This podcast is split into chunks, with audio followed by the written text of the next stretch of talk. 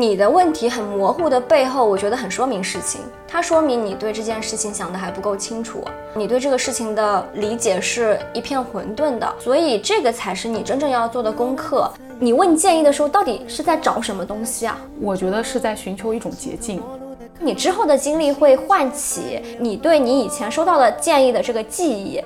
这个过程中，之所以我们无法去遵从那个我们都知道很正确的建议，就是因为。我们其实没有办法去抗拒我们自己的人性，嗯，就是我们的人性，就是让我们非常看重这个当下和短期的利益回报。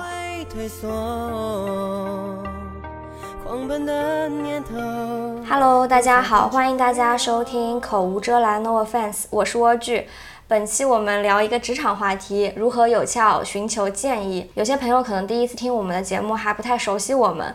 我呢，在香港工作，之前在律所做律师，现在在一家银行当法务，所以我工作大概五年多了。大家好，我是佑君。我的话，现在是一个即将毕业的法学生，刚刚结束了长达两年的漫长求职，之后会入职一家律所的香港办公室。这一期呢，我们想聊聊建议，就是因为我对这个话题可以说是深有体会。在过去两年求职的时间里，我就还挺迷茫的。然后有的时候呢，就会四处的向前辈询问一些职业发展上的建议。大家应该也都问过建议，或者听过别人的建议，又或者是给过别人一些建议吧。我甚至认识蜗苣，就是因为我主动在网上找到他，问他要一些工作上的建议。由此可见，我确实是一个特别爱四处问的人。有的时候呢，我还会同一个问题问问不同的人，看看大家会给出什么不一样的建议，会有一种集思广益、兼听则明的感觉。可是，我发现呢，我问的越多，就越发现收到的有些建议呢，不是很管用。然后呢，我就开始反思，是不是我问问题的方法不对，还是说有一些苦就是得自己吃一遍，得自己犯过错才会懂得是怎么回事？对的，我跟佑君认识就是因为他发了微博私信给我，我我们两个已经忘记他当初跟我说什么了，反正他约我喝咖啡。是的，嗯，然后所以我呢也收到很多私信吧，平时会问我，基本上人家私信你都是会有一些问题想要问你嘛，然后你其实要。想回的话就要给出建议，但是其实我自己呢精力也有限，然后后来就是收到的私信也越来越多，也不可能每一个都回，所以这一期我也可以从一个比较常给建议的一个人的角度来提供一些思路，就是为什么有些私信有的人你看到了就是很想回他，想要帮帮他，觉得他是一个比较值得帮的人，为什么有的问题呢？我看了之后就不太想回答。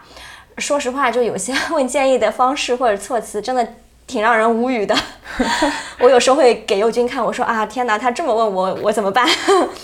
所以和佑君想说，就来聊聊我们的体会，来帮大家可以避开一些提问的时候的一些误区啊，一些雷区，从而可以最好能够帮助到大家更有效的去问问题，提高你被回复的可能性，然后你能够得到更加对你来说比较有用的建议。嗯。所以这一期我们会先讨论应该怎么样寻求建议，会聊一些常见的问题以及更好的问建议的方法，通过这些方法，呃，更高效的去获得一些更有用的建议。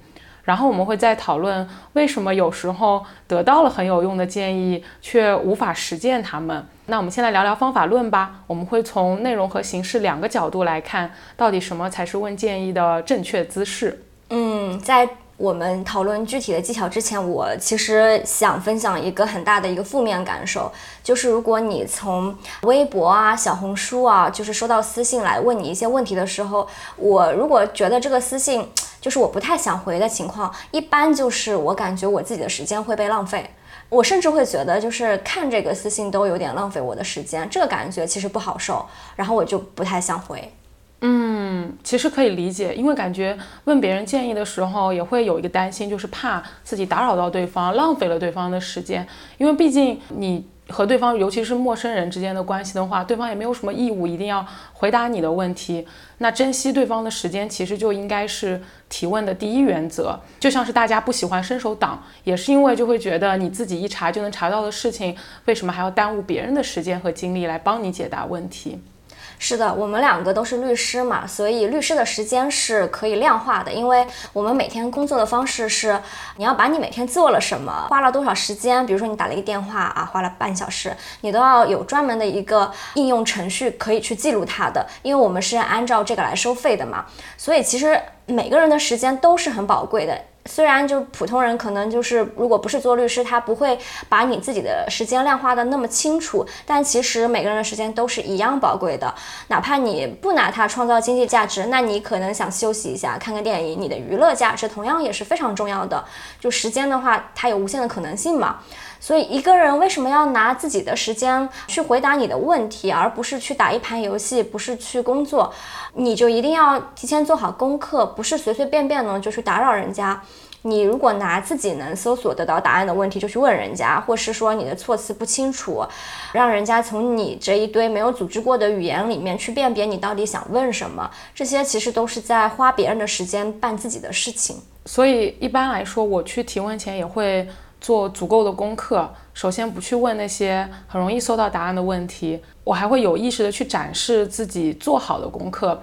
比如，如果我去问一个人某个大学的某个专业怎么样，我会具体的先说，我可能已经了解到了这个专业它的就业出路很好，但是我想具体问问这一位学长姐，她的就读体验是什么样的。嗯，这个我也很喜欢。就是有的人他会告诉我说，哎，我了解到这个这个怎么样，然后说，哎，这个事情是不是真的呀？怎么样？这样我就比较好回答，而且我知道说，哦，原来你其实是看过，然后也问过别人，或者你 research 过的，这个给人的感觉会很不错的。嗯，是的。的，接下来我们要不讲第一点吧？我第一点特别想讲，呃，特别想聊，我觉得很有意思，就是因为我觉得，就是首先你想让人家帮你啊，你一定要。注意礼貌，这个大家都知道嘛，有礼貌有分寸，然后好像就是你有一些基本的思考。那么称呼，其实有一些人他没有去想清楚你要怎么称呼别人，他可能觉得这是一个很小的事情，但我觉得称呼它非常重要，因为它其实定义了两个人之间的关系。我收到一个比较让人不适的称呼，呃，你知道是什么吗？就是 姐妹你好，然后巴拉巴拉巴拉巴拉什么，嘿姐妹这种感觉。这个感觉在小红书特别常见，是不是？就是评论区里面老看到姐妹怎么怎么怎么样。其实我会觉得，就是，嗯，可能如果你只是在评论区里面跟别人这么聊天，问题也不大。可如果双方之间其实是有经验差距的，而且你又是在请教别人的话，这样说好像没有分寸感吧？对的，我觉得你在别人的帖子底下，或者或者你私信别人说，嘿，姐妹啊，来个链接啊，这个呃，可以给我一下链接吗？这个就很正常，对吧？但是如果你是要去问别人一个问题的，这个比较严肃，其实，而且如果这个人又是你的比较像前辈的关系的话，我觉得你在马。麻烦别人的时候一定要姿态放低一点，你可以叫姐姐呀、某某老师呀，把人抬高一点，就会比就是让人觉得你特别随意啊，就是好一点。你就不要说哎宝嘿姐妹，就是说我想问你这个这个这个，就你也不是要链接，所以我觉得这个还蛮常见的，所以我我我就想说在这里可以说一下，嗯嗯是的，我觉得就是。如果你是刷到一个，就比如说跟你经验差不多的网友，就比如说我现在在读法学院，如果你也是一个法学生，你是想跟我交流一下我们两边的法学院体验怎么样，那你可能叫我姐妹，我也不是很介意，因为这很正常，本来就是平辈的关系。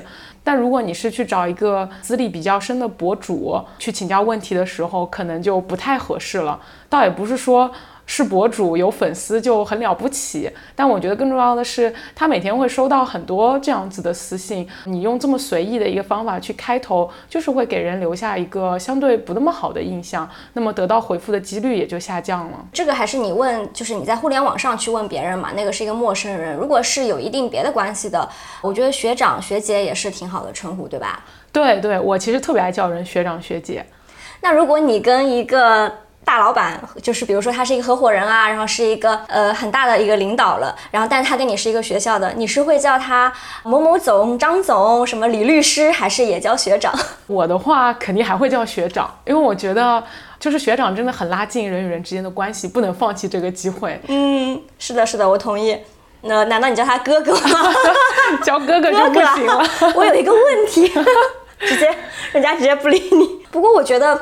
很奇怪的是，哥哥跟姐姐区别太大了，就是你叫一个人哥哥哥哥，就感觉非常暧昧，对吧？是的。但是就是我觉得还蛮多人叫我姐姐的，被人叫姐姐就很开心，而且叫姐姐就感觉非常的不会觉得有任何不合适，是吧？对。因为姐姐这个称呼在今天，我觉得也算是一种褒义吧，一种认可。姐姐的正面形象是很多的，就代表你比较可靠。我之前听那个展开讲讲，他们就好像专门聊了一期关于姐的。嗯，然后聊得特别好，就是就姐姐给人的感觉是真的很好的，给人感觉很可靠。嗯，对，不像哥哥。然后还有有的人也有些在微博或者小红书私信我的网友特别聪明，他就叫我学姐，啊，一口一个学姐就。其实我根本不是人家的学姐，因为我们做律师嘛，然后法学院什么的特别卷嘛，所以学历也很卷。然后人家其实学校挺厉害的，什么清华北大的，然后有些是各大哈佛的。然后他就来说，哎，学姐，我有一个问题，什么什么什么。我想说，对不起，我还不够格，我算人家哪门子的野生学姐，对吧？但人家就是照样这么喊你，就不但拉近了距离，还让我觉得，嗯，我高攀了呢，我收了一个哈佛的学妹，这样。我觉得很高明，真的。嗯，然后，所以现在很多其实网上的博主，他们也是走学长学姐路线嘛，就说哎什么各大金融系学姐教你进顶级投行，这些我觉得也是另外他们这方面在跟网友拉近距离，这样。嗯嗯，是的。呃，另外一个我觉得措辞也非常重要。我又要说了，有一条让我很印象深刻的微博私信，他可能想描述自己工作压力特别大吧。他一上来就是啊，谁谁谁你好，我在哪里哪里工作，我的生活怎么怎么样，然后说我人都麻了。你听到这个什么感觉？我觉得人都麻了，特别像是朋友之间相互抱怨的时候会说的话，感觉私下里大家会这么说话，可是你请教别人这么说很怪，尤其是你一上来就这么说。是的，我看到人都麻了，我想说啊，我我甚至在脑子里有那个回应，你知道吧？就念出来了。我觉得这个跟姐妹给我的感觉差不多，就是非常的互联网，嗯嗯，然后很随意，就很像就是对着你吐槽一样，就说哎呀，我压力太大了，我人都麻了，我在那边工作，我觉得还是会有一点点的不适，就是感觉不是很被尊重。其实。你用比较书面的语言说啊，我觉得压力很大，很焦虑，想问问你就是怎么处理啊什么的都是可以的。我还是觉得这样会比人都麻了合适一点哈。嗯，是的，我能理解，可能有的人不在乎这种说话风格上面的问题，嗯，他有一点点我会觉得没大没小。可是我觉得就是如果你不知道对方的性格，不知道对方是不是介意这种说话风格的人的话，还是说的更正式、更书面一点会比较安全，也有礼貌一些。对的，就把他当成是一个很麻烦的人，这样对你来说会好一点。对，就就更有可能人家就不会被你激怒，对吧？对，做好一点自己。嗯，对。哎，那你觉得就是除了措辞之外，你觉得问建议之前啊，需不需要铺垫，还是说我们就？单枪直入的，就是把自己的问题甩出来。因为我以前有朋友跟我吐槽过，说有的男生他问问题呢，一上来就是加上微信就开始甩自己知道的问题，一个接一个的问。就你说完一个，他问下一个，你说完一个就问下一个，最后问了十多条问题，然后呢，全部问完了，说嗯，谢谢，啊，结束了。对，我问完了。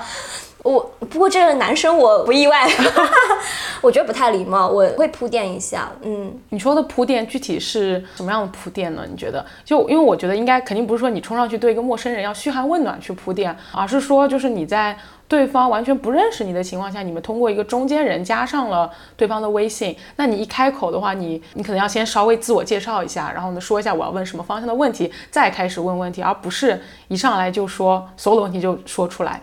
但是啊，有的人又会觉得直接问问题呢比较有效率，所以我会理解，可能就是男生和男生之间就是这么相处的，他们问问题就是很直，说完了，你愿意帮就帮，你不愿意帮你不回也没事儿，你帮了我就说一句谢谢，然后他们彼此之间也不觉得这个有什么不礼貌，那他们就跟他们自己玩喽，反正这样来问我，我是不想回答的。嗯嗯，我觉得如果一个人，你觉得啊，就是如果。他自己是就像你说的，不介意别人直接啊一个问题接一个问题甩过来的。那么你能不能做到，你跟别人交流的时候可以有意识的措辞一下呢？因为你不知道别人介不介意啊，你是不介意啊，但是对吧？对，其实我觉得这样子的人一定是有的，就是情商很高的人，他们自己不介意这样子比较直接的问问题的方法，但是他们在 reach out 和一些不太熟的人的时候，他们是非常有礼貌的。嗯嗯，然后我又想到了一种情况，就是有的时候你想问的问题比较多的时候，你可能没有办法，你还是得把自己的问题一条一条问出去，然后但同时你又不能一边问说一边跟别人聊些别的东西去缓和这个气氛，嗯，你还是只能就是一个一个问下去，尤其是在微信的这种情况下。对，我觉得微信这个情况是的，你就不太可能说在中间扯一些很有意的扯一些别的吧，但至少要做到等别人就是回答完了，你再问下一个，是吧？我有遇到过，就是一打开微信，哇，五个问题，这种感觉就非常不好。而且我觉得很重要的是，形式不一样，也非常的讲话方式也会不一样嘛。所以你们到底是在面谈啊、电话，还是文字上发微信，然后发微博、小红书私信，形式不同，你问建议的方式也是要。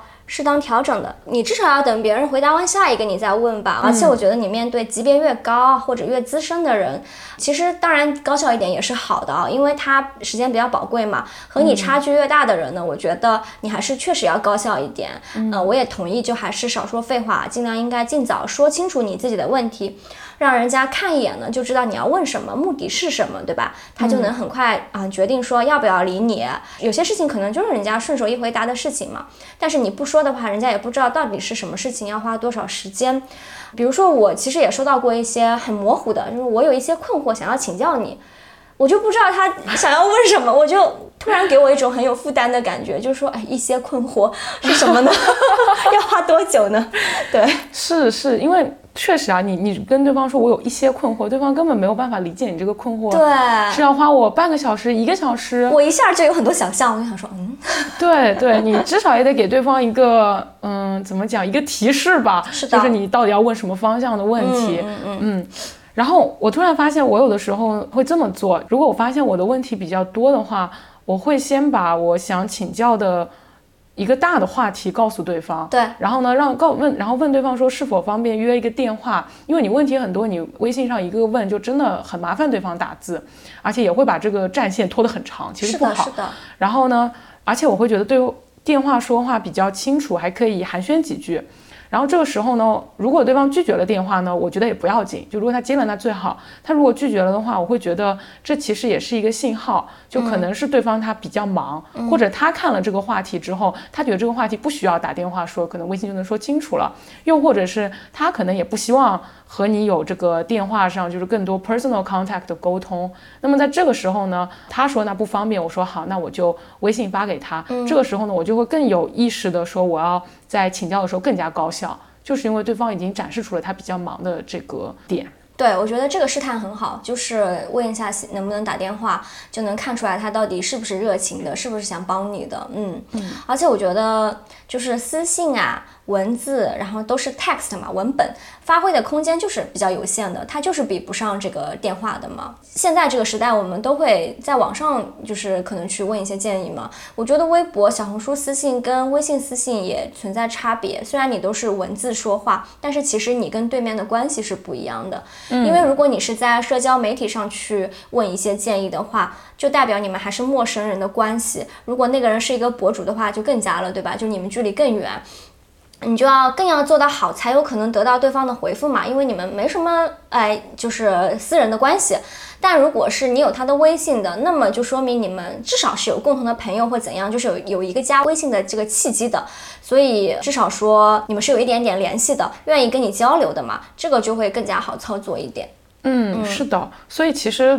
说到底，可能还是很要很关注场合，嗯，就是你到底是在什么情况下请教什么样子的人这个问题。那么你在不同的场合里面，你的说话方式是非常不一样的，面谈、电话。呃，文字还是微博私信、微信私信都不一样。那你形式不同，问建议的方式就是应该要调整的。你不能冲到一个微信上刚给你加上的私信里面去喊对方姐妹，很怪，非常的对吧？很奇怪的。嘿，姐妹。是的，但你在小红书这样说，可能就问题也不大嘛。对，嗯嗯。刚才呢，我们主要其实都聊了比较偏向于形式的小技巧。接下来呢，我们来讲最重要的内容部分。嗯，到底应该问什么问题？我认为很好的一点是你一定要问的精准。就是你要说清楚你到底想问什么。比如前面你有讲说，就是港大好不好？你有讲吗？没有。嗯，然后你你到底想问什么？我记得就是你经常会收到有人问你是不是港大好不好这样子，对，港大怎么样？对，就是这个学校好不好？嗯，对，就是我也有遇到类似嘛，什么我想去香港读法学院，可以吗？这条路好走吗？就是这个，我看到的第一反应就是什么叫好不好啊？什么叫可以吗？你来香港读法学院可以吗？好走吗？是的，这些都是非常的空泛的问题。我觉得，可能你跟别人闲聊的时候，你说你跟我当个朋友闲聊，你跟我说港大好不好啊？可以这么问。可是，感觉来问我们这样问的人，他们好像也确实在考虑要不要走上这条路。对啊。那你这样问，其实就挺嗯不精准的。嗯。那你觉得到底应该怎么说，会让我们的措辞更精准？我觉得你可以拆解你的问题，比如说港大好不好？那你可以拆解成说，哎，啊，学姐你在港大的这个学习体验好不好？教授上课怎么样？啊，全英文上课你能不能跟得上？是不是？就这些，对。或者说，哎，你毕业了之后，就是你这个学校你周边的人的就业怎么样？你就把它拆得更小一些。嗯。然后比如说香港法学院，我去读香港法学院可以吗？那你要告诉我说，如果不可以，你是有没有什么其他选择？你是拿香港法学院这个事情跟什么事情在比较？比如说你要去澳洲、美国、英国，你到底是有什么别的选择，对不对？对，就是可以拆解一下。另外一个，我觉得刚刚的这几个问题其实都有点范围太大了，呃，你可以缩小你提问的范围，你要注意一下你这个范围，越准确越落实到一些具体的点。就比如说我们说的就业，呃，然后。对那个回答问题的人就更加友好，他就更加知道说你到底想要问什么。嗯，之前也说了，我有一些困惑想要跟你请教一下，这个就真的太模糊了，然后就是很很容易给人心理负担吧。我觉得就是有一点宗旨是，嗯，不要问那种就是要别人给你写一大篇论文才能回答清楚的问题。是的，没有人会想给你写论文的。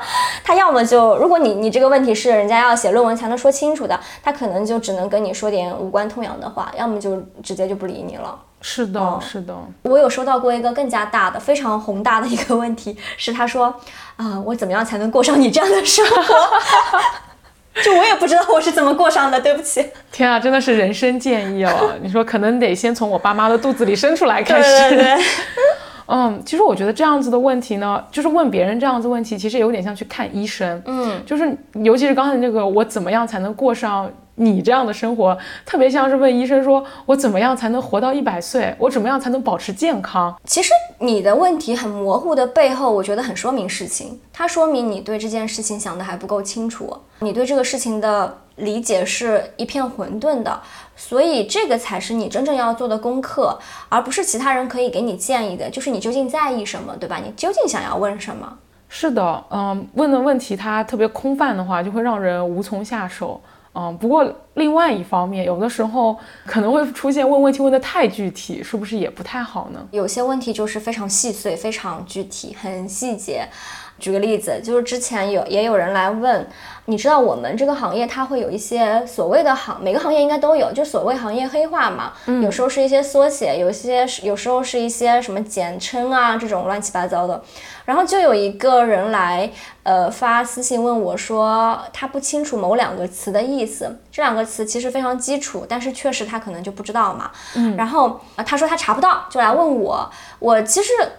这个问题就存在说，嗯，我可以回答你这两个词，但是这个两个词特别特别基础。如果我回答了你，你后面还会遇到第十个词、第一百个词，嗯，那么你不可能每一次都来发微博私信来问我一个陌生的网友吧，对吧？嗯，就这个就是我可以回答，可是我帮了你这个问题，我是帮不了你后续的问题的。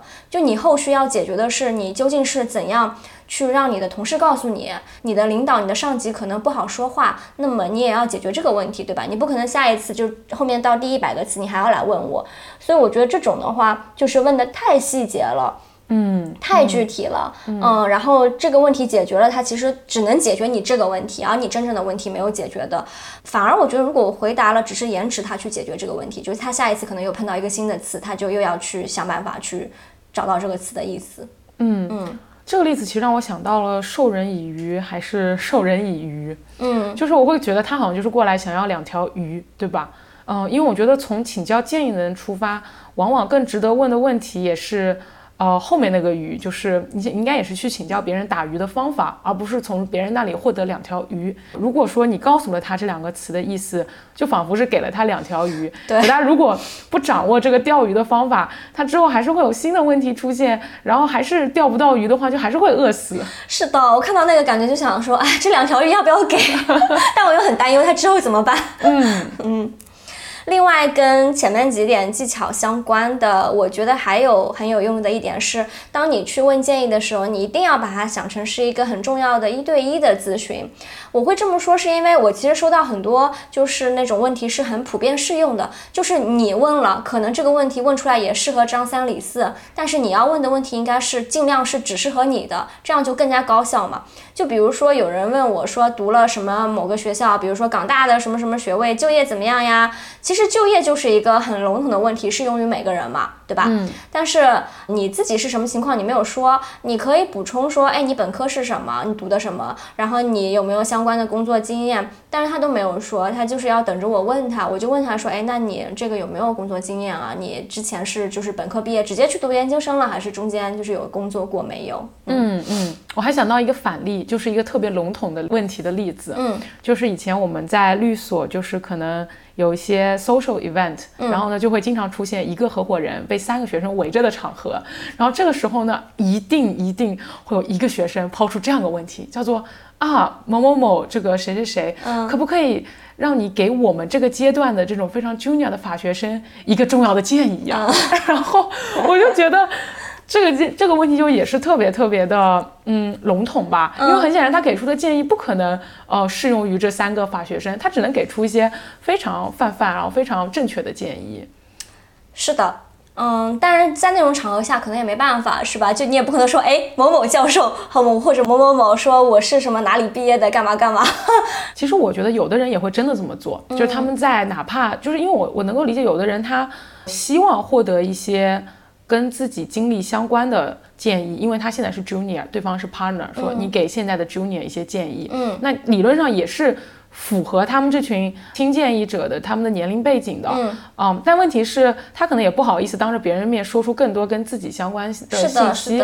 然后与之相对的，就是我们这边说嘛，因为你说去问建议的时候，你要想象成一对一咨询，往往已经是一个一对一的场合，没有别人在的时候，对，你就应该更敢于把自己的情况说清楚。是的，所以刚刚那个例子就是很典型的适合所有人的提问嘛。我觉得很像是，比如说我们看一些采访，然后他采访一个很有名的人，他就只能跟他说，哎，你现在能给一些年轻人什么建议？但是当你自己去一对一问别人建议的时候，你就不要去问这种问题了，对吧？你要说清楚你的情况，给你的建议，不是说不是给年轻人的建议。年轻人 像我这样，那你也把你是什么样说清楚。对，所以呃，这些比较笼统的问题，你真的要把它就是改写成适合你的，不然如果它跟你本人的呃背景毫无关系的话，是真的没有帮助的。另外还有一个很典型的，就也很多。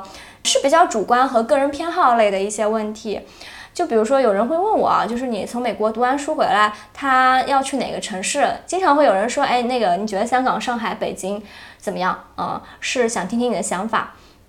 嗯，但我觉得这个就是哎，很主观呀。每个人对各个城市的感受就很主观，这和你看中一个城市的什么方面有关系。所以其实我真的很难回答。嗯，对，我觉得你不能够让另外一个人帮你去比较两座城市，而是你得告诉对方，就是这几座城市在你眼中他们各自的优缺点是什么。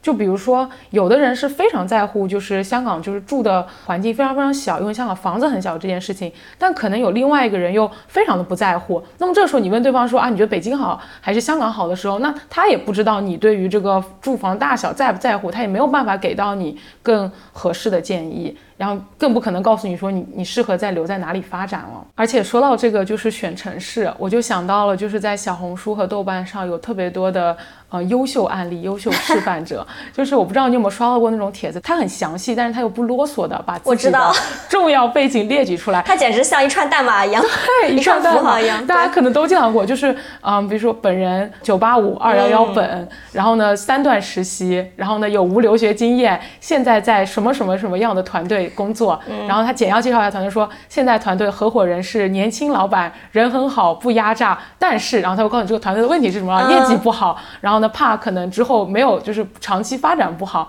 然后这个时候他会给你另外一个 option，说嗯我可能有考虑去另外一个城市发展，然后他会给你列举那个城市的好坏，比如说啊我不是那里的人，那边没有我的朋友，嗯，但是那边呃什么什么产业发展的很好，所以对我来说是一个很吸引的点。其实我觉得这种就是很好的示范，哪怕你在一对一的时候去请教例子，也可以用这样子的方法，非常的节约对方时间，又把事情说得很清楚。是的，你可能要重新措辞一下，但是在网上确实，人家一眼扫到你这个评论就知道说哦，你是什么情况，你给给你诊断诊断吧，对，很容易。是的，是的，其实就像是你去看病的时候，你很清楚的告诉医生，你到底是头痛、屁股痛还是腿痛，然后痛了多久了。然后这样他才能够告诉你怎么去给你对症下药去治这件事情。是的，而且他做的很好的。另外有一点，我觉得是他就是知道自己只有一次提问的机会，嗯，所以他把所有的信息都给你归纳好了，放在这边，然后你看到一眼，你可能就会回他一下，对吧？对。如果你说的不清楚，还要人家来三番五次问你的，你觉得谁谁会有这个 心思来这样子就是对你，对吧？免费做这个事情。是的，是的，嗯。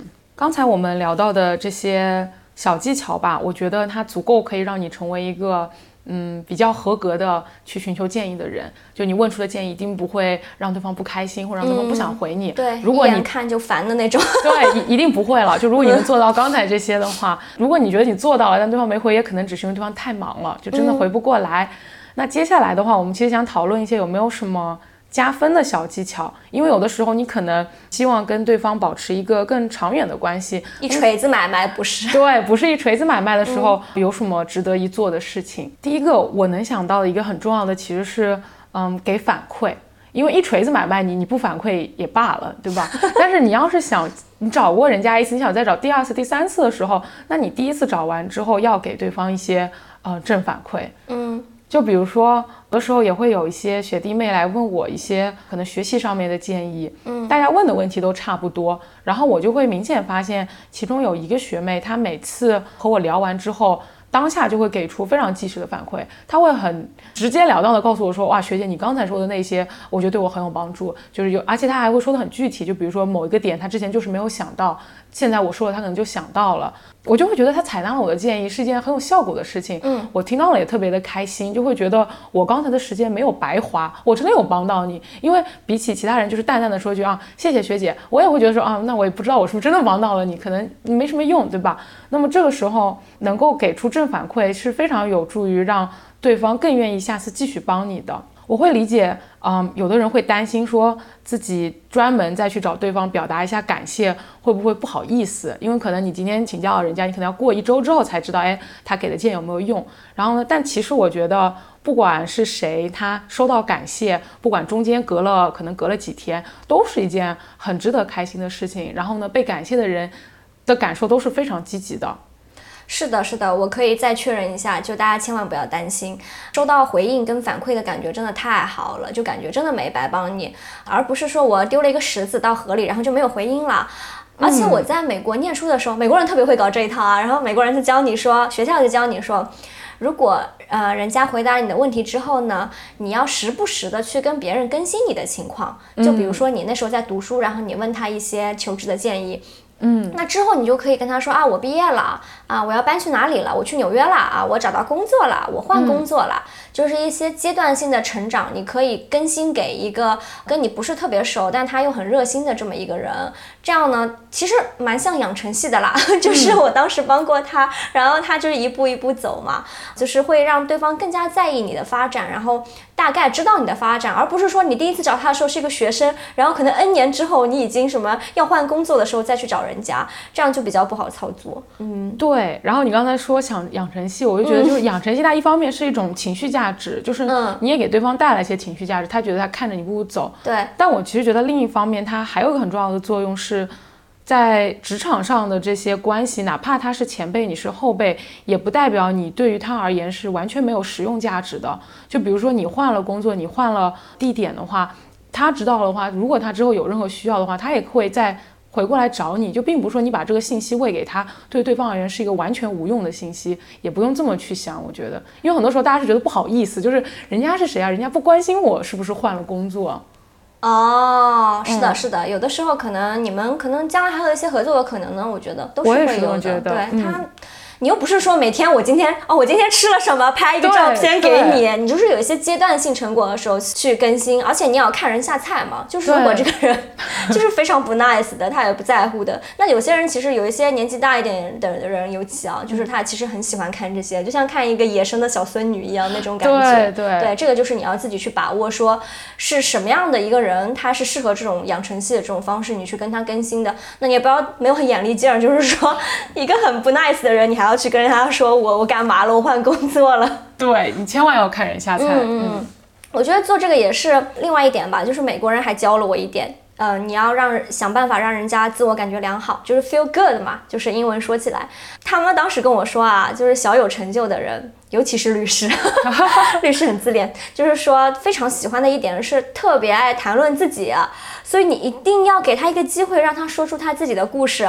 比如你可以啊，表示说对他过往的经历表示非常好奇，说哎，你当时是为什么就是选择去纽约呀？你为什么要读法学院呀？这一点就非常非常有用。我试过好几次，大家就开始侃侃而谈，接过这个话茬，然后你就能明显感感觉到他神采飞扬。哦，因为他这种非常就是自我感觉良好的感觉啊，就是被你满这种需求被你满足之后呢，他其实也会更喜欢你，他觉得嗯，跟这个人在一块儿啊挺开心哈，对他更想帮你。是的，你知道吗？第一次我和你约 coffee chat 的时候，你就分享了给我这个建议。哦，对对对对对，因为我觉得这还蛮好的，嗯除了这个让人感觉良好，还有一个我觉得是，如果你想要维持一个长期的互动关系，而且是你们此刻是线下聊天比较多且时间充裕的情况下，我会考虑穿插一些就是比较个人的、比较 personal 的事情。嗯，一定要满足刚才说的几个条件哈，就是你时间不够，你千万别拉着人家硬说你自己的家里的事情，或者对方的事情。比如说，我觉得如果你想要和你的一些像 mentor 这样子的人保持一个长期的发展的话，因为你们会预想到你之后可能每过三四个月会跟这个人见一次的话，那么其实是可以适当的聊一些啊、你的个人兴趣爱好，或者说你一些可以说的家庭上面的一些事情，告诉对方你工作以外的生活大概是什么样子的，因为你可能会希望除了非常冷冰冰的。我向你请教问题之外，还能再多一些人情味，就是对吧？当然，这个一定要注意观察对方的反应啊，就是一定一定要，就是你发现对方，就比如很不耐烦了。对你千万别人家明显不想接你话茬，你还硬拉着人家说，就真的就不好。所以这些东西吧，就是这些加分项，就其实呃能做则做，不能做完全不要硬做。对，我觉得你如果不擅长的话就算了，因为这个其实这些其实都是一些见缝插针的事情，你要做的很自然才可以，就是要时不时的察言观色、审时度势的那个感觉。对，我我觉得佑君说的这个人情味特别好，就是因为。适度说一些你自己私人的事情，会让一个对你不太熟的人觉得你更真实吧，就更有血有肉。你是一个具体的人嘛？那你怎么样才是一个真实具体的人？就是你爱你有宠物啊、你喜欢猫还是喜欢狗？你你有自己的爱好，你打网球还是怎么样，对吧？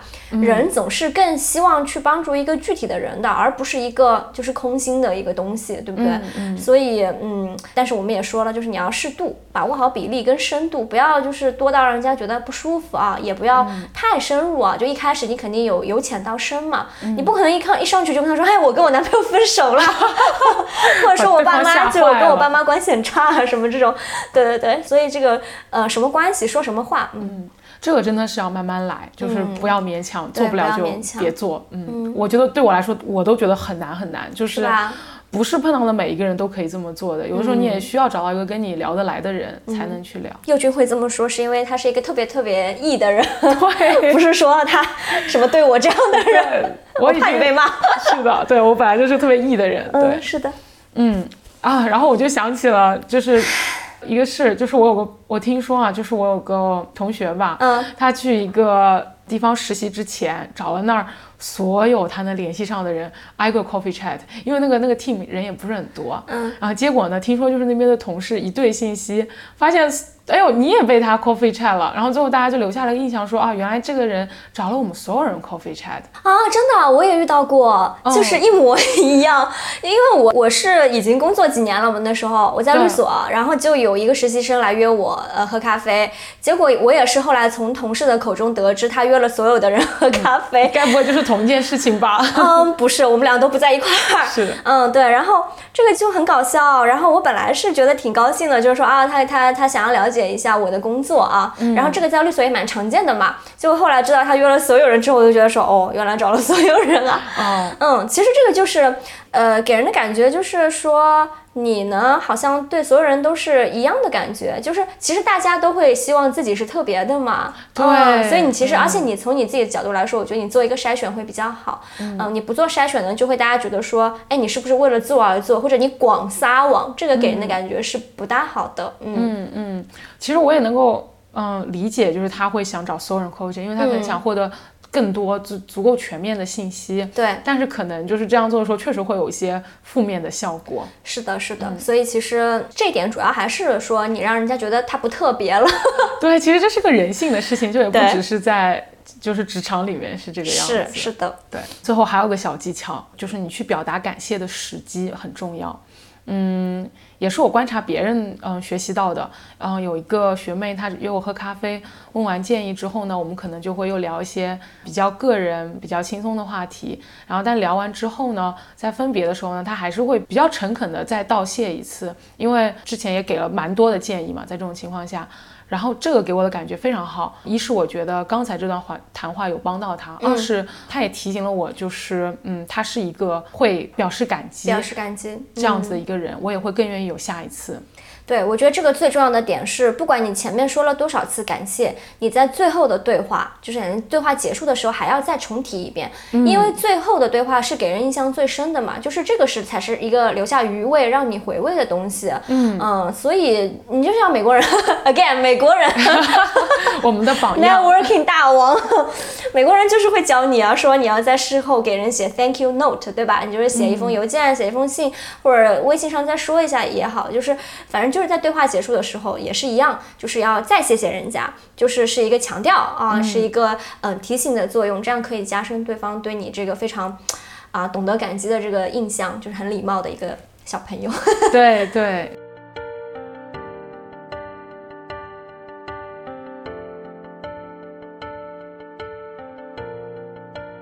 说回我们最开始聊到的，就是我今天为什么这么想要聊这个话题。其实就是因为我在过去两年问了很多求职建议，可能是因为我也没有，嗯，很精准的提问吧，所以呢就会觉得 那希望你能从这期里学到东西。是的，然后发现自己就是有一种很大的感觉，觉得自己在小马过河。就是那个故事大家都听过，就是小马要去过河，他就去问别的动物这个水深不深，嗯，然后大象和他说这个水一点都不深，兔子觉得自己要淹死了。啊，我记得大象好像说踩到自己的不知道哪哪个脚踝那里。对对对，就是那个故事。然后有的时候问建议也给我这种感觉，就是对方在不了解我的情况下，他给出的一个很诚恳的建议，很有可能只是基于他本人的性格，他本人的弱点。给出他认为他最需要的建议，嗯，然后但其实就不适用于我。是的，是的，我后来越来越发现，说给建议其实是你给的时候啊，很容易带入你自己，很容易就投射自己了，比较像是对当初那个自己说的话。嗯，是的，是的。我想到以前有个朋友问过我个事，他说，如果你以后有小孩了，你最希望他能够做到什么原则？就只能做到一件事的话，然后我就想了半天，我说我希望他是得他得做一个善良的人，然后把我你不是很善良吗？把我朋友笑，对，因为我朋友告诉我说，这个问题其实在测试，就是一般来说，你会希望你小孩做到的事情是你最匮乏的事情。对啊。对，然后我现在你是个恶人哦，对，突然给自己背上了一个恶人的名号。我会想到一个非常直观的建议是，之前会有人问我，刚刚有人我刚刚说过嘛，有人会问我去哪个城市工作嘛。呃，然后别人来问我的时候，我就跟他们说我不会去北京，嗯，然后我就想到说我在北京又没有朋友，没又没有房子什么的，嗯，结果后来发现对面是一个北京人，然后就是在北京有房，然后在北京念的大学，就是我完全带入我自己，我就想说，哎，那你去了北京怎么办啊？就是又没房子，又没有朋友，这样子，嗯，就很容易，真的是很容易带入自己的。是的，是的，嗯，所以这也先是说明了我们刚才说的，你一定要给对方足够多的信息，这个。真的非常非常的重要，对，不然你只会获得对他本人有用的建议。那么此外，我觉得除了要给出信息，我觉得暴露弱点也很重要。嗯，其实挺多人都不擅长这么做，或者大家其实是不舒服的，因为有的时候，包括我自己在向上就是寻求建议的时候，也会有一些逞强，你也不敢把自己的呃短板或者弱项明明白白的说给对方听，因为你会怕对方呃有点看不起你，或者他觉得你不够优秀。会有这种担心，但是我自己走完这过去的这两年求职路，我反而觉得，如果你找到了一个愿意呃和你聊、愿意提供帮助的人，那么他也是能够接受你是一个有弱点、有短板的人，因为每个人都是有弱点、有短板的。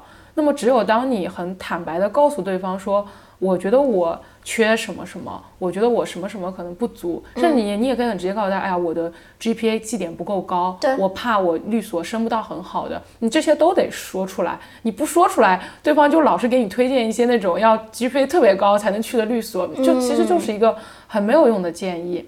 然后呢，我就又想到了我们之前说的，就是要去看医生，就是这边也是这样子，你必须得告诉医生你具体哪里不舒服，你不能去看医生还逞强说我自己啊挺好的。那医生也不知道该给你什么建议。是的，我觉得这个虽然听上去好像非常反常识，你去看医生，你怎么会告不告诉医生你哪里不舒服呢？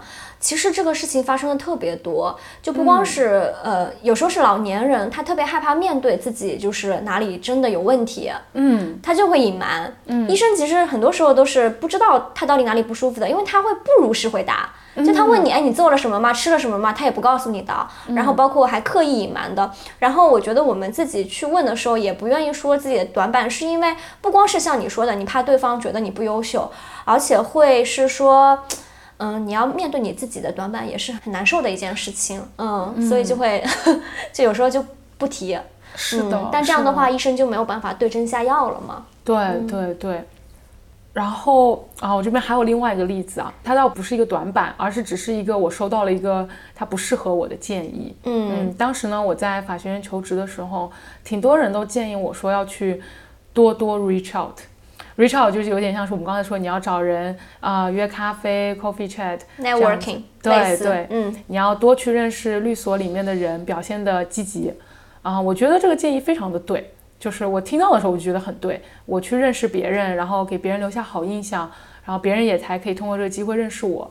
然后我自己本身也是一个特别外向的人，结果问题就出在这里，因为我本身就是一个特别积极的人，结果最后就是有点过头了，过头了。对我第一次去实习的时候，可能是因为听太多人跟我说要积极了，嗯，我就是。一边工作，每天都在想着，哎呀，这个团队里面有八个人，我怎么才能够把他们都 coffee chat 一遍？就是我们刚才说的那个那个问题，因为就是那个时候就是有点，嗯，有点上头，因为你就是加上我本身的性格，再加上那个建议吧，我就会觉得这个过头了，对，我就觉得特别重要。然后实际上就是那个团队吧，其实大家也挺忙的。然后本身每个人的性格就不一样，你会发现有的人人家也是内向的人，人家不想来跟你有太多的交流，然后我还硬要凑上去，反正结果就不是很好。嗯，你其实是一个已经在别人没有告诉你要 coffee chat 的时候，已经在跟别人 coffee chat 的人了。对，现在他现在只能把每个人都 coffee chat 一遍。是的。很讨厌哎。是的，是的。对对对。哎，那既然，嗯，你觉得很多建议都没有用嘛？就或者说不适合你，也或者说有用的那些也蛮小马过河的，就是你还是要自己去摸索。那为什么就是包括你在内啊？就我没有那么常问别人建议啊，我就很想知道说为什么你还是很想要去问建议呢？就你我你问建议的时候，到底是在找什么东西啊？我觉得有的时候呢，一定有的时候是因为其实是心里虚，就是我有一个答案在心中，但是呢，我又特别想再找另外一个人确认一下。然后呢，我就会去通过问他的方式，让他来为我背书。其实是，OK，我觉得这个是可以给你一种安全感吧。对对对。嗯。然后呢，我觉得另外的时候呢，就是我自己心中也没有答案的时候，我觉得是在寻求一种捷径。捷径这个词很好哎。嗯，就是因为我不管是去一个新的律所，还是。不一，任何一个公司也好，一个学校也好，你没有走过这条路，所以呢，我就会希望有人能够告诉我，走这条路的时候要注意什么啊，要避开什么坑，然后应该做一些什么。然后如果我就是什么都不知道的去走这条路，我就会很担心会有很大的试错成本，然后我就不希望嗯自己要承担这些成本，希望能够越顺利越好。捷径这点我很认可啊，就是比如说我们前面说的，有人来问我说，好羡慕你现在的生活啊，要怎么样才能过上你这样的生活？我觉得这个就体现的很明显啊，就是不管你是问别人说，哎，我想要过上某种生活也好，或者你问医生我怎么活到一百岁也好，看上去非常非常荒谬的问题，其实只是体现了说他想要一份攻略，一个捷径，对吧？对对，而且我也能够感受到这句话背后的那种渴望。对，嗯嗯。但是呢，我觉得有趣的也是在这里，就是你过上什么样的生活，真的是一个可以被人指导的事情吗？这也是他荒，就大家会觉得这个有点荒谬的原因，因为我又想起了那个笑话，就是说怎么样才能用三步把大象放进冰箱？嗯，就好像是你在问说，我怎么样做对几件事情就可以过上怎么怎么样的生活？又或者是往大了说，就是过上生活，大家都会觉得离谱。但其实往小了说，你说如果你得到一个实习，得到一份工作，真的就是有人告诉你说啊，你像我一样做对一二三，你就能得到这份实习的吗？啊，其实。答案就是不一定的，大家可能都能感受得到，你没有办法就是通过很简单的复制或者说完成几件事情，你就能够实现你想要的一个结果。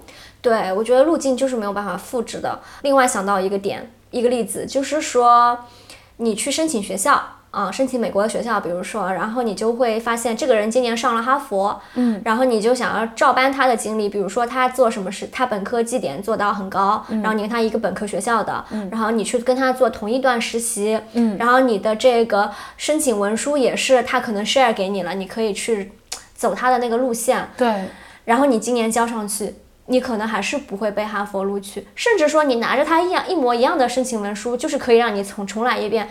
可能他今年来申请，他可能今年也录不了，就这么一个情况，对，是的，就很就是因为别的因素太多了，你就算完全复制他的所有的每个细节，你也可能达不到他的那个结果。是的，是的，所以说其实到最后就是我们通过问建议想要寻求一个捷径，但好像捷径其实又不存在，嗯，你没办法复制别人走的路，到头来的话。就是这个河有多深，你就是得坐那匹小马，亲自就是走过这趟河，你才能够知道它到底有多深。但是说到这里呢，我又觉得这样说好像又有点太，太片面了。因为有的时候还是会觉得别人的一些分享是感觉是有帮助到我的，嗯，所以我现在又会觉得，虽然说每个人他都在用自己的方式去过河，大象和兔子都有不一样的过河的方式，他们感受的深浅也不一样。但是当他们在分享给我们他们的经验的时候，我们是可以从他们的分享中去窥探他们是怎么过河的，以及更重要的是他们在河里碰到了什么。嗯，因为很多时候他们在河里碰到的，比如说一块礁石，嗯，是我也有可能会碰到的礁石。那么这个时候他的分享。我觉得就会有嗯比较大的帮助，可以让我提前准备一下，至少是的。我觉得我也同意啊，捷径是不存在的，经验是不能复制的，嗯，但是分享还是很有用的。然后你去问建议也是非常有用的。对我来说，另外一点是好的建议会让你事后想起来呢，有一种 click 的感觉。就 click 是一个拟声词嘛，类似于你两个东西啊，啪的一下匹配上了，那英文就叫 click，就是这种感觉发出的那个声音啊。所以你在得到好的建议的当下，有的时候你可能是无法体会到的，但事后有一天你可能就会领悟到了，那个时候你就会有一种 click 的感觉，就是说哦，原来是这样啊，就是，嗯。比如说啊，原来我在来香港工作之前，有一个学姐给我打电话嘛，她就一直说什么，她他们其实是很忙的，她跟我打电话的时间也是香港的凌晨两三点，美国的下午，对。但当时我就完全没有把这个事情当一回事儿。后来我真的来了，然后我去了同一家律所，同一个团队，然后我在那个凌晨一点多的时候，就在地铁站狂奔，因为我特别想要赶上那个最后一班地铁的时候。我就想到他跟我说的话，哎，然后其实这个就很像是一种，原来学姐跟我说，你下这个河，你从河岸往东走三百米，会有一个圆形的礁石哦。就那时候我不知道，但是后来知道说，哦，我摸到这个礁石了。嗯，对。其实对我觉得你刚才说就是加班是一个我也深有体会的一个点，就是嗯，开始。嗯，工作或者是实习之前，都会觉得别人就会告诉你这个工作它有大量的加班。嗯，然后那个时候你听别人说一遍、说两遍、说三遍，都没有真正加过班的人是无法理解那种感受的。嗯，只有我自己真的在实习里加过一次班，我就明白了。对。然后我还有个很像的例子，是我当时法学院刚开始读的时候，我就跟一个比我大了两三届的学姐约饭，她呢当时就提醒了我一件事情，她说我们这条路呢。走起来时间很久，因为香港它这个做律师的这整条道路可能要走五年左右，你才能够拿到一张律师资格证。然后，但我当时听到这个五年的时候呢，我能感受到五年，当然这个数字，你就说啊，挺长的嘛。对。嗯，可是呢，那我又无法真的想象说这个五年到底有多长。我甚至还会觉得说，哎，那我五年换一张证也不亏啊，对吧？嗯。可是当我自己走到我的第三年的时候，也就是学姐当时跟我说这话的时候，她也差不多是第三年。嗯。我就突然有一天好像体会到了，就是那种原来我已经走了两三年。但居然还有两三年要走的，就是那种就是五年的体感更具象了，那种很漫长的感觉，而且尤其是你会越来越意识到，他他其实想说就是这种，你一旦开始走了，你就回不了头了，你得把这五年走完，你才能离开这条路。我知道那种感觉，因为因为现在香港的永居是七年嘛，我现在五年了，还剩两年，我就觉得我去，是吧是吧？你想，如果你第一年来的时候，对，就那种没有退路感，你上了这条贼船，你下不去了。是的，嗯。但是你在第一年的时候，有人告诉你说，哎，这七年挺久的，你要不再考虑考虑吧，不一定要留在这里的。嗯。但是你就也无法想象这个七年到底意味着什么。是的。那你说，既然我们收到了挺好的建议，但当下又没有办法去体会它的话，那我们到底为什么还要再问呢？就反正现在我也体会不到。我觉得不是哦，我觉得还是有必要问。刚刚我们也讲了嘛，就是会觉得说，哎，我其实是可以窥探别人到底是怎么走的，然后从而可以给你一些指导。你无法保证说，嗯，做一样的事情一定会得到跟他一样的结果，你想要的结果，但是还是可以给你的接下来的路径进行一些指导和一些提示的，对吧？就比如说我刚刚说到的 click，我觉得这种感觉就是，哦，原来是这样啊！就你之后的经历会唤起你对你以前收到的建议的这个。记忆，比如说你想要认识一个东西，学学学习一个东西，对不对？你首先第一步是什么？你要叫得出它的名字。嗯，那这是一个对应的过程。比如说你第一次看到蛇，你虽然没有办法第一眼认出来这就是蛇，或者你当时特别慌张，就很害怕。嗯，没有办法冷静下来想说，哎，这个好像之前有人跟我描述过，哎，是有这么一个东西，对不对？嗯。但是在这个蛇走掉之后，你事后去回想它的特征，你会把它对上号，说，哎，有一个学姐告诉我蛇长这个样子，你就说，哦，原来这个是蛇呀。这个其实我觉得很像心理学当中说的一个叫言语化的力量。它的意思其实就是说，比如说你有一个创伤，或者你害怕一个东西，或者说你你要去描述你的感觉，嗯，一个东西，一个事件，嗯，或者叫得出它的名字，你给它命名，给它归类，归到啊，这个是蛇类，这个是 什么什么东西，对，这个就会加强你的记忆，加深你对它的理解。下一次如果你再遇到一个啊很像一个蛇的东西，你就说，哎，这个蛇蛇蛇，对吧？然后蛇是要怎么怎么怎么样。啊，这个有没有毒什么的，你就知道怎么样去应对了。所以说，我觉得就是有人告诉过你，然后接下来你更方便的去对应它，这个是很有意义的。对，我觉得这个比喻真的特别好。我突然有一种感觉，就好像是如果有人提前告诉过你这件事情，就算你之后没有在第一时间就认出他，或者你当下对方告诉你说你没有体会到他，可是当你真的碰到这件事情的时候，会有种熟悉感，就有种说啊。原来是你哦，原来就是这件事情终于被我碰上了的那种感觉。嗯，然后如果你比较的聪明，或者说你比较的有有先前的准备，那么很有可能你就是能够更好的在呃遇见他的时候识别出他，然后随机就去应对他，而不是说一个从来没有听任何人说到过你碰上了就是受到更大的是惊吓，对，或者说你要做一个非常临场的反应，去想怎么去应对它。然后你还要把它归纳出来，你就要凭空把它归纳出来，说，哎，这个是什么？然后你可能在几百种里面去找，几百种动物里面去找，然后你才找到，哦，这是蛇。所以它其实还是帮你省略掉了那些步骤的。对对，是的，是的。所以我后来又总结了一下，就是为什么我会觉得，嗯，询问建议这么的小马过河，其实是因为，首先很多我们收到的建议是非常短的，我们没有办法从一句很抽象的话中去体会对方。到底经历了什么啊，才会给出这样子的建议？就对方建议你去多 reach out，或者对方建议你做这件事情，他可能都很难很全面的描述给你，就是为什么这件事情是值得做，以及他为什么觉得这件事情重要。就包括你的学姐当时凌晨三点钟的电话，我们也很难从那一句短短的说，哎，我们这个加班是挺大的，就描述就能够感受到加班到底有多痛苦。然后下一层是，我又想到，就算是这个学姐她事无巨细地描述了她所经历的加班的痛苦，但这可能也不意味着我们能够体会到这个痛苦。因为我们就是没有经历过这件事情。当我们在没有经历这件事情之前，我们不会知道自己的身体、自己的大脑能不能接受这样子的加班，或者说这样子的事情。因为我觉得是因为它说到底是一种一手的体验和经历，而这样子的东西你没有办法通过二手的分享去完全获得。最后呢，我反而又觉得这样想了之后呢，又觉得坦然了，因为就会会有一种。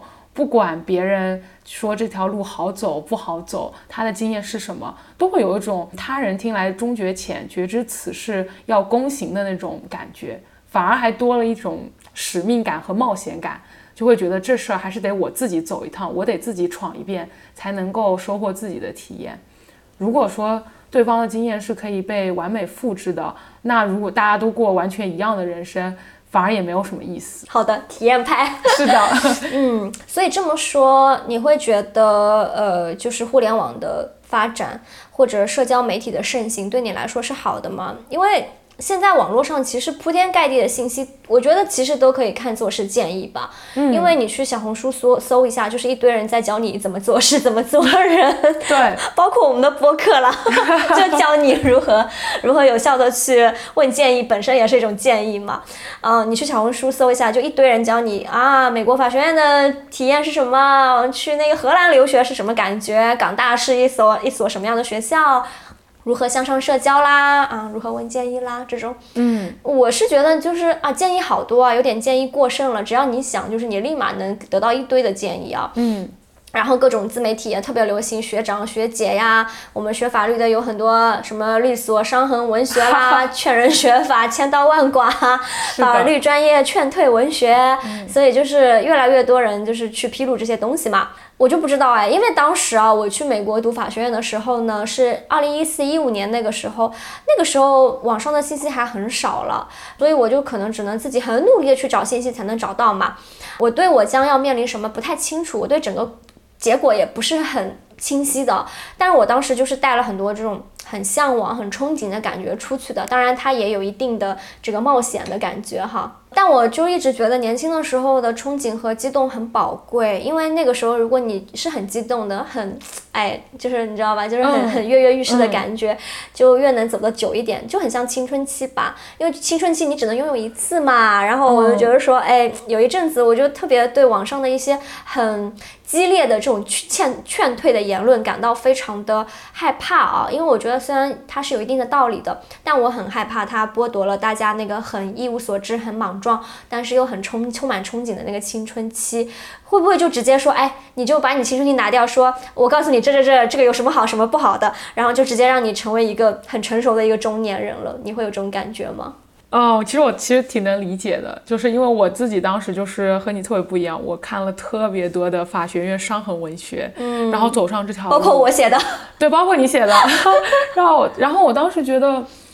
真的有一种成熟的中年人的感觉啊，就是在做决定的时候，觉得自己贼成熟，觉得哇，我是知道我要来吃什么样子的苦，来换得什么样子的果实，我要付出什么样子的代价，做了一番非常我认为非常像成年人的那种清醒的嗯算计啊决策啊，决定说嗯我要走这条路了，因为我收集了足够多的信息，但我还是会觉得，就我不会像你会觉得有点担心这样子言论过多，我会觉得这样子这样子的。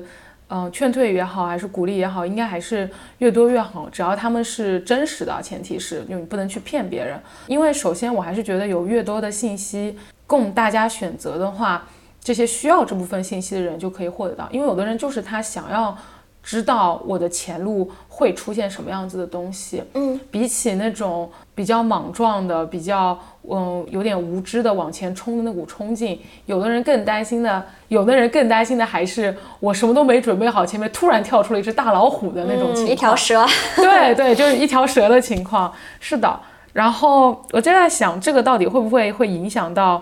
我的体验，其实答案是一定会的，就是我可能就是没有你所体验，就是你的体验感可能就会比我的好。对我感觉就是没有攻略就去了嘛，你带着一个攻略。对对，我去之前就知道法学院第一个学期要多多努力才能怎么怎么怎么样，就这些全部都看过一遍，然后甚至实习前也是知道实习会有多痛苦多辛苦。是，嗯，这些都也会影响我对于后面那些东西的期待，但它也确实又带来了一些呃稳定和安全感，我觉得。嗯。是的，这个我倒没想过，就是稳定跟安全感这一块，所以其实还是一个平衡的关系。对对，就是稳定跟安全和体验的这两者的之间的平衡。嗯嗯。但因为就是当时我在一个比较一无所知、一个比较懵懵懂懂的状态下，就是冲出去了嘛。然后最后结果也不错，对吧？就是嗯，找到了不错的工作，也完成了我的很多目标。所以其实我有的时候会有一些担心，是因为我担心这些劝退的言言言论会不会让一些就是一些不太能够冒险的人，就是去突破自己。嗯，所以有的时候，因为我觉得你想要改变。你想要做一些大的改变，其实你一定是需要一定的魄力跟勇气的嘛。嗯，你要承担比较高的风险，你才能做到。嗯，所以我可能会感到后怕吧。就是如果当初，呃，我看到这么多东西，我会不会，我能不能坚持住？说，哎，我还是要去。嗯，我就觉得，如果我没有冲出去，没有坚持住，我会不会就是过上的人生可能大概率比现在现在差很多吧？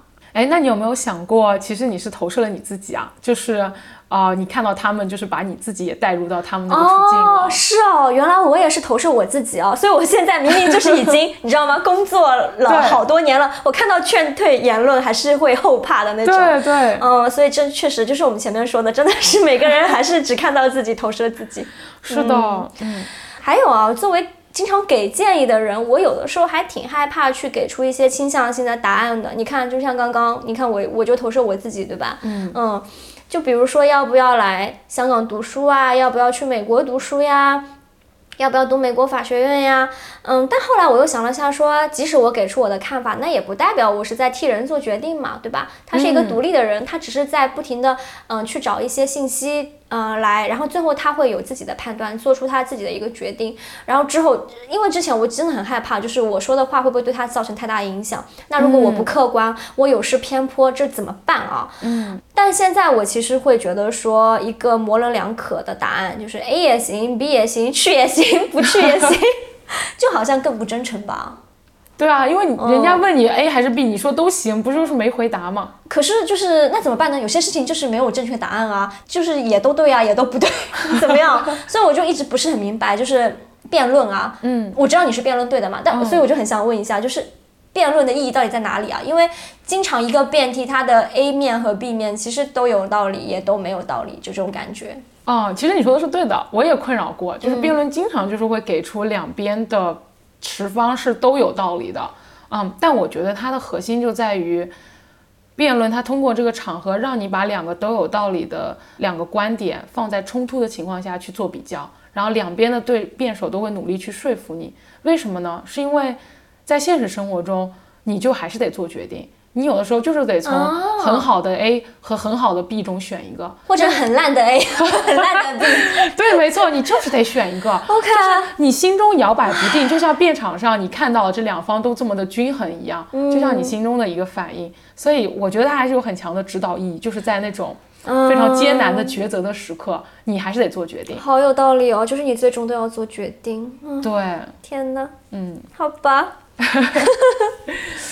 然后说了这么多建议啊，然后我觉得我自己经常跟别人讲的一个话，也是我分我会分享很多东西啊，但我觉得最重要的永远都是这个事情，这个建议背后的思路跟它的本质。嗯，就是如果你了解不到这个，你就很像是刚刚我讲的例子，就是你去问别人这两个词语什么意思，他只能管你这两个词，他管不了你后面的，只能管你这一步，管不了你下一步、下下步，对不对？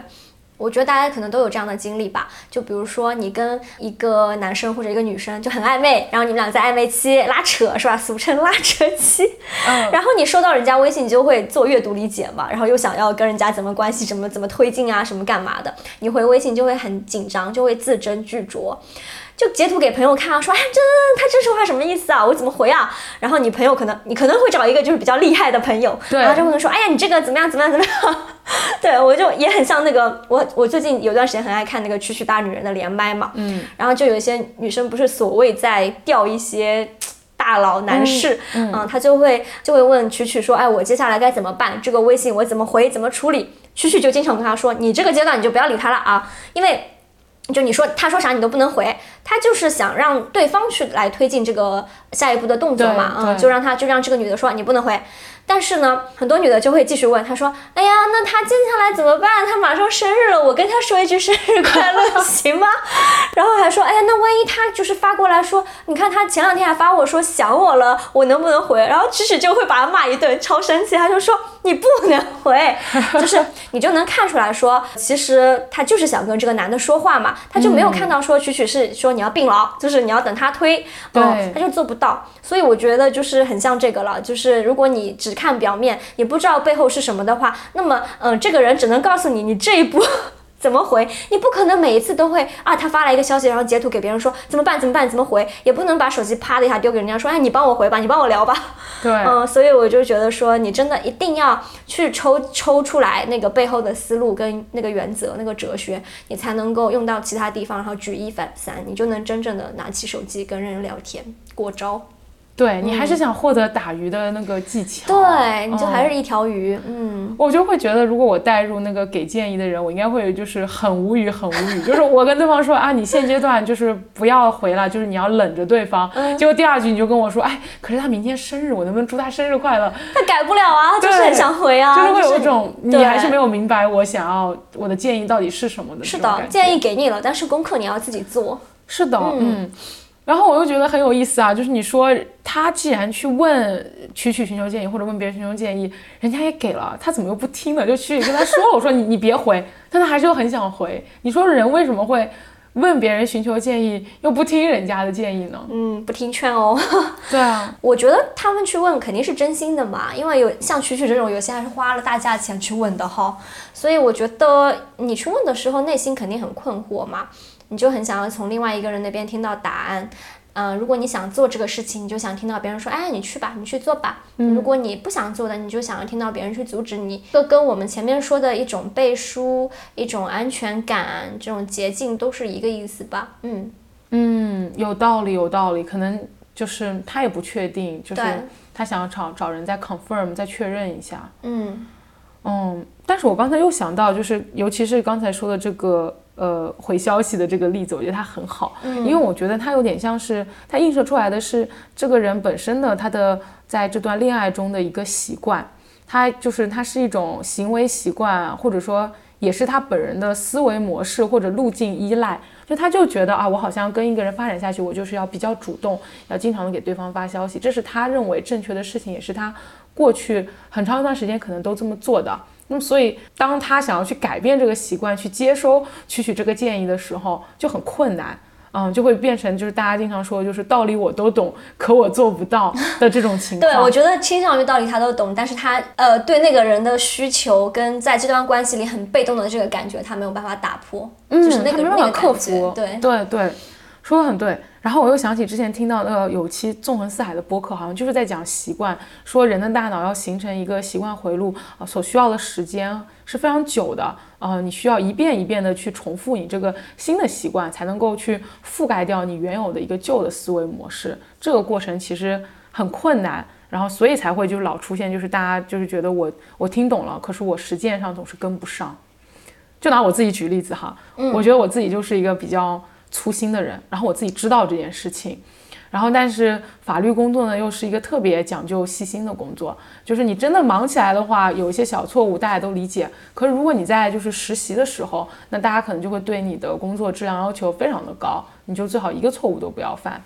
当时我去实习的时候，就有不止一个人就提醒过我，你交出去的东西不应该有错别字，不能有语法错误，格式要很好。这些建议我都收到，然后我觉得他们都是对的。结果就是我一忙起来，然后呢，那个 deadline 一多的时候，我就有那么一两份活交出去的时候没有好好检查，还是有错别字，有拼写错误，最后就是给别人留下了不好的印象。然后我事后就特别后悔，我就想起有一个学姐给了我一个特别具体的建议，她说你在交出任何邮件或者文件之前，你都要从头到尾读三遍。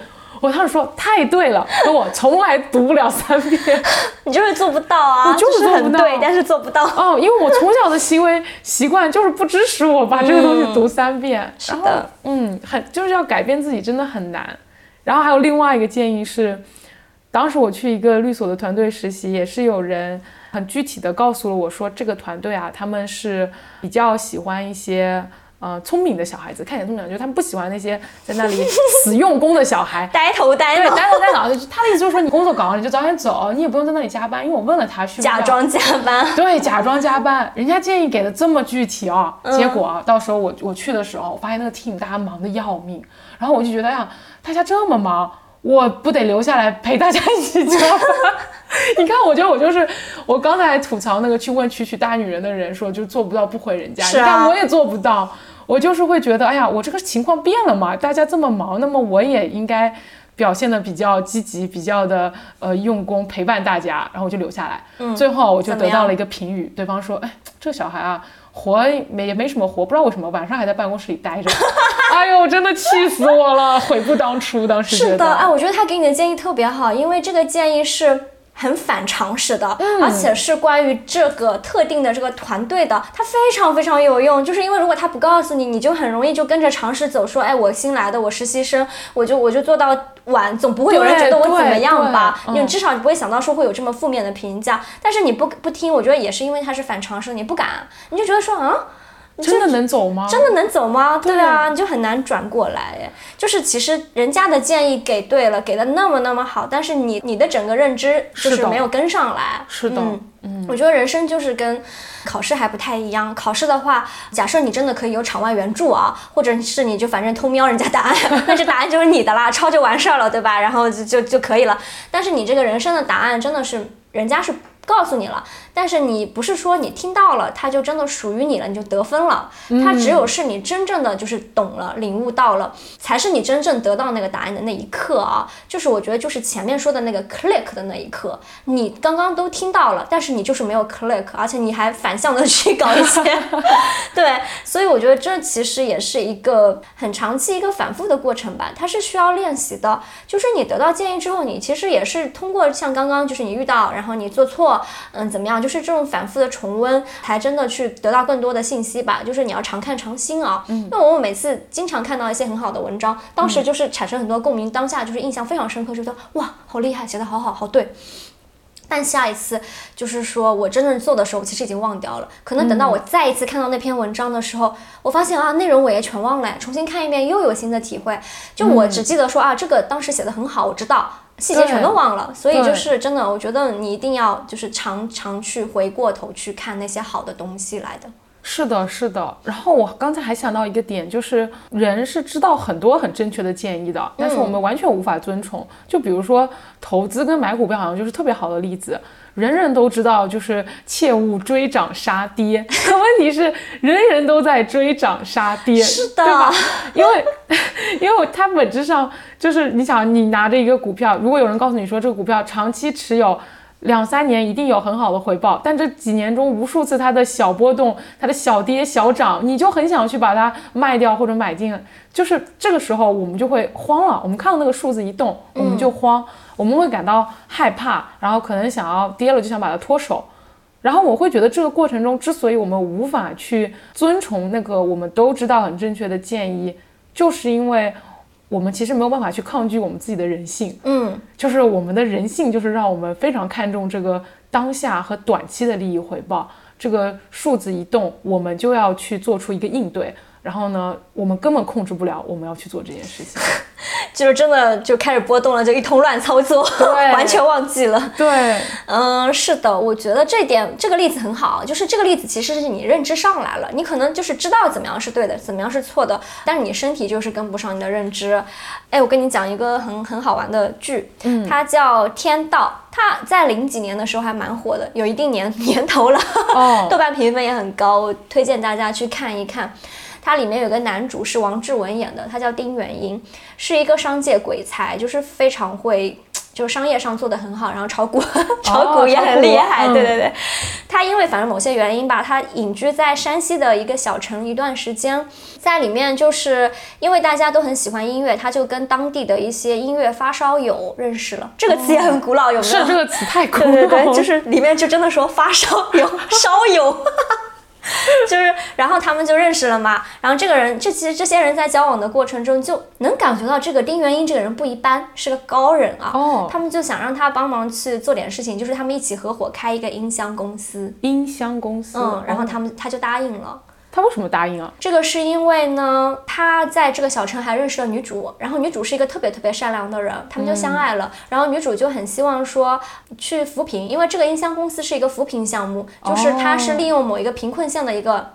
呃，那些村民去帮他们做这些音箱，嗯，所以也是一个扶贫吧，所以他才答应的，嗯。然后他答应了之后，他就去设计了这整个公司的架构啊，然后这个业务啊，怎么样怎么样去弄啊，然后一切都蛮顺利的。然后那些就是合伙人发烧友也是一直在跟着他的这个思路去走的，去执行的。他们是执行的人，嗯。然后他们也没有，他们虽然怀疑他有些东西，他们也不懂他为什么要这么做，但他还是去 follow 了。直到后来呢，就是这个公司新的公司遇到。一场很大的诉讼，它关系到公司的存亡。嗯，但是其实他们这几个合伙人是知道这个是丁元英就是设计的，一早预料到的。他为什么要设设计一个诉讼啊？他设计这个诉讼是呃让这个公司出名，就是让业内有一个他跟业内一个另外一个很大的公司去产生一些矛盾嘛。然后如果你有这个诉讼的话，就是知名大。就是对知名度大涨，然后还有一些，反正就是他设计的一个东西啊，嗯，但是你想呀，就是这个诉讼啊，就是跟你股票跌下去一样，就是一个很大的波折嘛。然后虽然他们知道这个是设计好的，嗯，但是呢，他们就慌了，非常慌，然后他们就强行退股。就是说，哎，我要退股，哦，然后就退了，他就他就也没有干涉他们，那就退吧，就退了。但是后来呢，公司就赢了嘛，因为这就是他设想之中的，反正就是赢了这个诉讼，而且就是发展的特别特别好，然后一切都在他的掌控之中、预料之中了。然后退股那几个人，就是因为自己很错误的这个选择，就跟这个发家擦肩而过了。哦，就他们自己本身是入股了这个公司，他们把自己的股给退，相当于自己从这自己的抽出来，全部退掉了。哦，然后。他丁元英有一个很好的比喻，他说他就是让这些人扒拉在这个井沿上，就是坐井观天的那个井。嗯，因为他们其实是比较就认知什么的都比较稍微低一点的，就是也没有出过这个小城，然后也没有做过一些大的试验嘛。嗯，他就说让他们扒在这个井沿上看一眼，能不能爬上去。就看你自己了，有的可能是看一眼就掉下去了，结果这些人基本上就是掉下去了，也有上去的，是是几个女的，很牛逼。然后其实我就觉得啊，就是这个是一个极端例子，你去问建议是希望得到一个高人的指点嘛，对吧？那这个高人现在来了，来到你们小城了，然后他就是还辅导你，就一步一步的去辅导你，啊，不光给你建议，还帮你操盘。嗯，做你的顾问，可是他们还是搞砸了。这个对我的启示还蛮多的，就是它其实是一个小说改编来的，小说名字也很说明问题。小说不叫《天道》，小说叫《遥远的救世主》。哦，就是在说，就是说他嘛。对，但是为什么遥远？是因为救世主是不存在的。你看高人来了吧？但是呢，你只能靠你自己，因为你的认知如果没有到那个层次的话呢，你得到再多的建议呢，你也是徒劳嘛。你就是你，你可能就不执行了，对吧？哎，然后很对，对你认知没有到，你就不执行了。就像你跟跟你说的股票跳水一样呀，就是你告诉你高人跟你说这个股神来了，就跟你说你熬过这波，你就能赚大钱。但是你就真的面对这个剧烈的这个跌幅的时候，你还是慌了，你熬不过去啊，那怎么办呢？你你就想脱身。然后后来好，它大涨，那你有什么办法？所以我觉得首先就是提升认知嘛，但认知提升了，下一步的行为呢，你也不一定就跟上了，对吧？因为人的脑子，我觉得还是比身体快，身体是滞后的。所以你听懂了，到你实践也有时间差。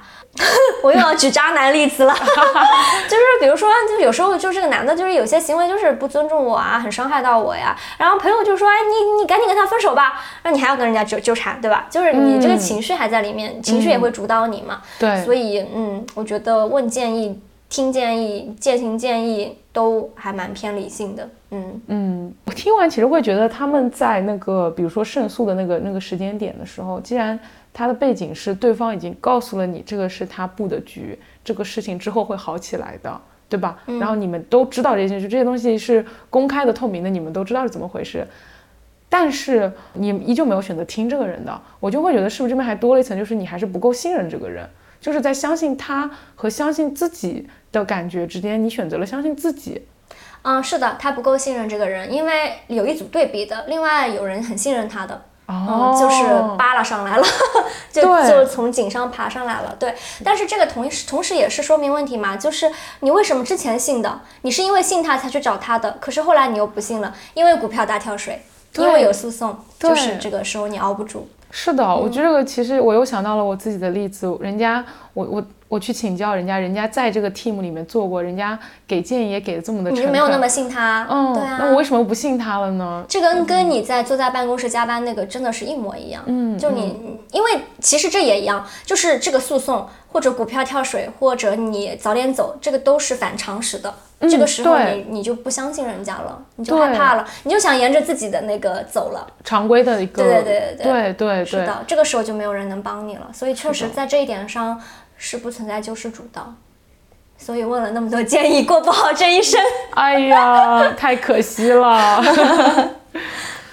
哎，那我们最后我们都聊了这种各种各样的建议，有没有哪一个建议你觉得它过誉了？overrated，老听别人说，但其实又没什么用。就你之前说的那个了，我说了哪个多多 reach out，多跟别人喝咖啡，多跟别人聊天喽。啊？这个不是只有我们艺人觉得它没用吗？我爱人嘛，对吧？但是我们也收到很多啊，你应该多多 reach out。我跟你的反应就更加不一样啊，因为我想说，呃我我想说，对对对，是的，我很爱我这个，果然啊，我这个人这样不行啊，然后我就会听了，我就说。嗯，去约人喝咖啡什么的也做啊，做很多。但是其实强行的社交让我很不舒服的，非常消耗我的能量。然后我每次带着目的性去社交，我就很不自然，我就觉得我有求于人，哦，嗯，很难受，很僵硬的。但是我不然的话，我就觉得说，哎，是不是我不够努力啊？因为我也知道我的短板就是我很 I 嘛，我不想要去做这些事情嘛，所以我就是强行要去做。然后后来发现，其实我觉得。嗯，以很多人的层次啊，包括我自己，就是其实社交真的也没有那么重要了。我在律所工作啊，然后而且是这种蛮顶级的这种国际律所，对不对？你肯定以为说啊，一定要就是多多社交才行。对我老听你们这些国际所就是很看重社交。哦，但其实我觉得律所对 I 人的容忍率特别特别高，就是包括我自己，还有我很多 I 人律师朋友，他们都做得很好，然后就是完全也不影响的。哦我就后来就发现说，不管什么行业啊，你就会发现就是林子大了，这什么鸟都有，这个鸟是好鸟啊，好就是说，对，嗯，对，就是每个人都有自己的生存之道，你找到你的适合你的就行了。我觉得你不要去，你你如果想要去参考复制别人的生存之道的，你也应该找一个跟你的底子底色。接近的模板啊，对吧？你找一个相反的，我这个 I 人去找一个 E 人模板，然后天天努力去社交，累个半死，然后还没什么事，没什么用，所以我后来就放弃了。我就觉得说，我还不如在自己的长板上生存呢。我觉得去补那个最短的那块板，反而就很不划算。对对，我觉得首先你说可能就是找一个跟自己底子比较接近的模板，其实比较好的一种捷径吧。我觉得、嗯就是他的生存之道，你参考一下。而且那我在想，既然这个建议对你们 I 人没有用，对我们 E 人也不太有用，这到底跟谁有用啊？这个建议？嗯我觉得这个建议，我怀疑是一定是 I 人提出来的。我不相信有 E 人会建议这个，这哪有哪个 E 人会跟别人说你要多多去 reach out 他？这对对他来说是很天然的事情，而不在他脑子里面根本就。哦，对，可能只有那种就是就是特别觉得自己做的特别对，然后就是就是你会跟别人这么说？吗？这么建议吗？我从来不会，其实我从来不会，我特别尊重，我特别特别尊重我的 I 人朋友的生存之道，我觉得。嗯，我觉得一定是 I 人投射了自己，然后给出的建议，就会说啊，我我做不到，就是我就很想告诉他说，你要多多 reach out。啊，有道理，有道理。我觉得倒也没有错啦，只是艺人呢，他不需要这样的建议。像你听了，你还做过头了，你就是过于热情。对对对对对，然后 I 人又做不到，I 人听了又努力，然后又很痛苦。对，嗯，哎，千万不能盲目听从，一定得自己拿过来判断一下，自己到底缺什么。嗯，想清楚了再去践行别人给的建议。是的，我觉得还是要多想一想自己适不适合，需要什么吧。嗯嗯，那我们今天的内容就聊到这里了。呃，我觉得大家可以在评论区跟我们互动一下，分享你的提问技巧啦，分享你听到的一些很宝贵、很有用的建议，然后一些狗屁建议，还有什么佑君问我的被过誉了的建议，就是你常常听到，但是觉得哦，其实也不过如此。然后还有一些是被低估了的建议。嗯，好，谢谢大家，那我们聊到这里，好，谢谢大家，拜拜。拜拜。